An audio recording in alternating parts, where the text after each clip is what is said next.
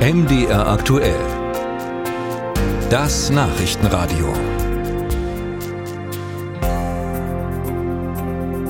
An der Ostküste der USA im Bundesstaat Maine hat ein Bewaffneter mehrere Menschen erschossen und mehrere Menschen verletzt. Der Tatverdächtige ist noch auf der Flucht. Arne Bartram ist unser Korrespondent. Mit ihm habe ich gesprochen. Herr Bartram, der Vorfall hat sich ja im, wie gesagt, US-Bundesstaat Maine in der Stadt Lewiston ereignet. Wie können wir uns diese Stadt vorstellen und wo genau wurde dort das Feuer eröffnet?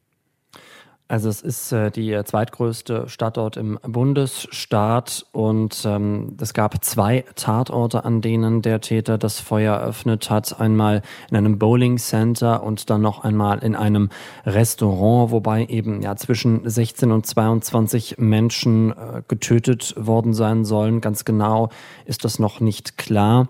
Die Stadt äh, im Moment, ähm, ja, dort sind überall Polizisten, schwer bewaffnete Polizisten unterwegs und es wird eben nach dem Täter gefahndet, auch in einem Nachbarort, wo eben vermutlich das Fahrzeug von ihm gefunden wurde. Auch dort sind die Menschen aufgerufen, sich in Sicherheit zu bringen. Die Schulen in der Region bleiben heute geschlossen. Weiß man denn schon mehr über den Täter?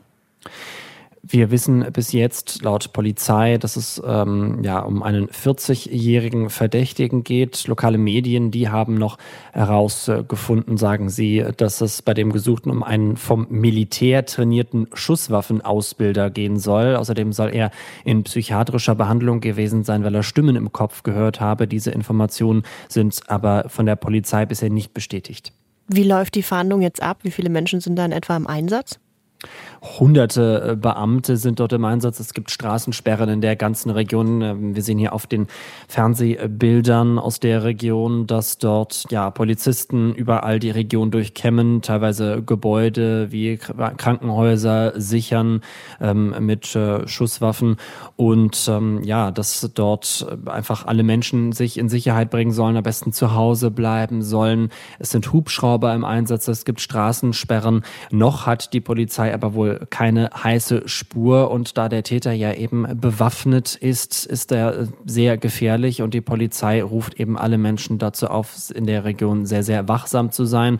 Und welche Hintergründe es gibt, auch das ist immer noch äh, völlig unklar ähm, für, für diese Tat. Im Moment konzentriert sich alles noch darauf, den Täter festzunehmen. Arne Bartram war das, unser Korrespondent in den USA.